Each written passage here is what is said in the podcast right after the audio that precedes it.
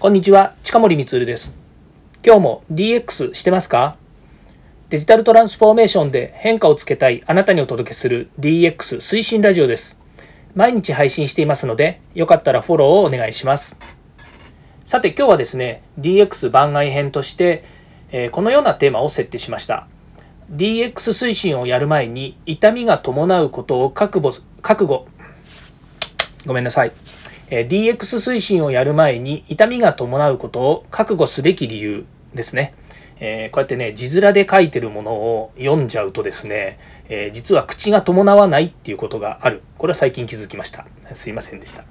えっ、ー、とですね、もう一回言うとですね、DX 推進ですね、これをやる前にですね、えそのえま事業なりですね、会社として痛みが伴うということをですね、覚悟するということなんですね。で、どういうことかっていうのをですね、3つぐらいですね、ちょっとお話ししたいなというふうに思っています。それはですね、まず小さな一歩っていうふうによく言われてますね。POC というですね、プルーフオブコンセプトというようなものをですね、実際始めて小さなことからですね、やっていきましょうということなんですね。もちろん、えー、もうすでにですね、会社の大きなシステムを変更するですとか、システムを変更するに合わせて、会社のプロセスや仕組みをですね、大幅に変えますということで、もう最初からですね、えー小さな一歩と言わず、ドカンと大きなものを落とすって決めてる以上はですね、もうそこはもう、えー、皆さんですね、えー、腹くくってやっていると思いますので、そこに何も言うことはないんですね。ただですね、やはり、えー、中小企業製造業ですね、例えば昨日あの富山県の経営者セミナーをやりましたけれどもやはりその背景というのはですね、えー、まあ、今までですねいろんなこう仕事をする中で、えー、初めの一歩が踏み出しにくいですとかそれからまあデジタル化に伴って DX を今度推進するということになった時にですねやっぱり大きな予算やお金を投下できないまたはですね、えー、全部をやるには少々荷が重いという時にまずじゃあ身近なところからやりましょうと初めの一歩をしましょうねっていうことを言ってるわけですね。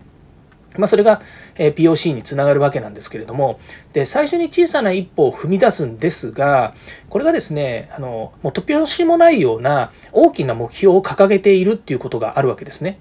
でよく考えていただきたいのが、えこれあの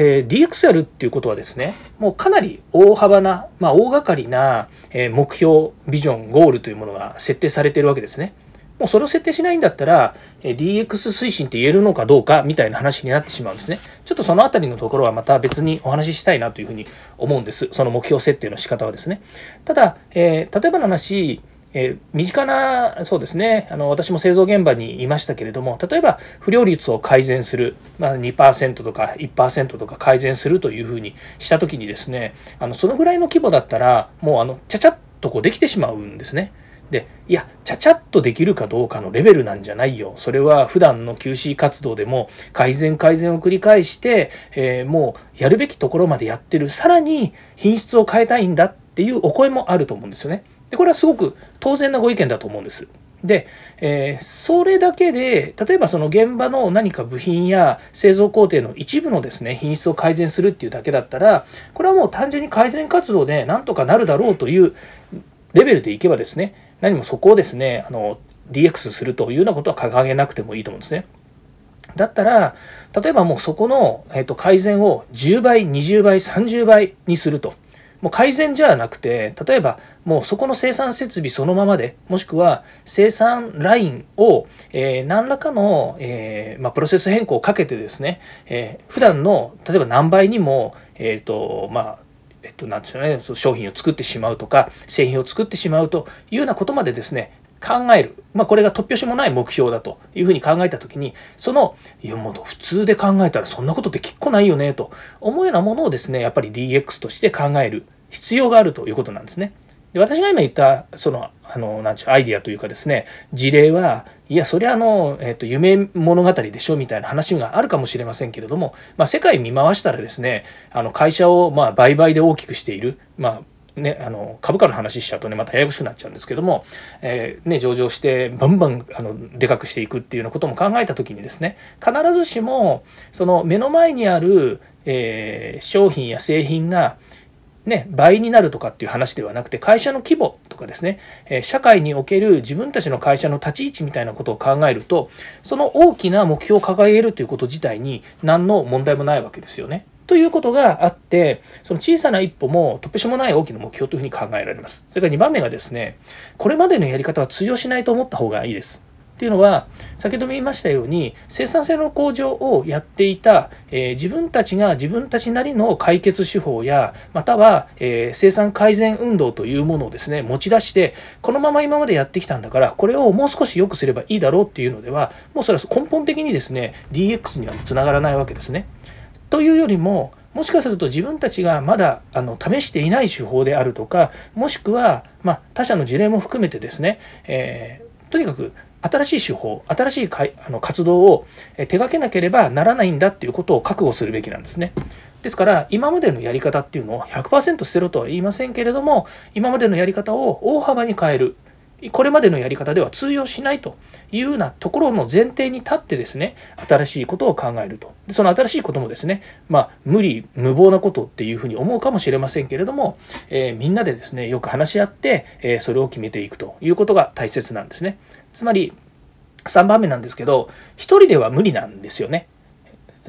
到底ですね、まあ、一人でできることだったらやっちゃえばいいやっていう話になるわけですけれども、当然一人では無理なので、これはもうですね、会社挙げて、もしくは、えー、それを担当する事業部を挙げて、もしくはそのグループを挙げてですね、みんなでコンセンサスを取るということですね。で、えー、みんなで決めて、えー、みんなが腹落ちした状態でですね、次の、えステップに進んでいくということが大切になります。そういう意味では、もう合意形成必ず、必ず必須で、もうそれがなければですね、DX は進まないということなんですね。で、えもう一個プラスアルファで言うとですね、やっぱり企業って年度予算だったりとか、毎年の、まあ、例えばあの、え2年ごとのですね、植生変更とかっていうのもあるようにですね、トップが変わったら言うこと変わってしまうっていうようなこともあると思うんですよね。で、それをやられてしまう、まあ、やった結果、また新しい目標を立てて実行するっていうのもあると思うんですけども、やはり DX というふうな観点でいけばですね、そのもっと広い視野、もっと広いですね、もっと大きな目標に対して、その担当が変わっても、社長が変わっても、それを貫いて会社を突き進めていくんだっていうようなですね、まあ、そのぐらいのですね、大きな目標にして、それをですね、解決していくというようなことをですね、しないとですね、えー、例えば誰かが何とか言ったからやればいいや、みたいなですね、まあ、そんなですね、あの、こじんまりしたちまちました話ではないと思いますので、まあ、これは今、プラスアルファですね、本当にもう精神論みたいな話になっちゃうかもしれないんですけれども、まあ、そういうような目標を掲げていくということが大切です。えー、本日はですね、えー DX 推進するにはですね、痛みが伴うっていうことがあって、まず1つ目はですね、小さな一歩も大きな突拍子もない目標に向かっていくんだよということ。それから2番目がですね、これまでのやり方は通用しないっていうことをですね、えー、まあ、覚悟しておく必要があるということですね。それから、3番目はですね、1人は、1人でやること自体は無理なので、これはもう、え関わっている人全員の合意形成があった上で DX 推進というテーマに向けてですね、え突き進んでいくということになります。はい、えー、今日はですね、え DX 番外編お話しさせていただきました。また次回もですね、DX に役立つ話題を提供していきます。よかったらいいねやフォロー、コメントをお願いいたします。えそして過去回も聞いてください。近森光でした。ではまた。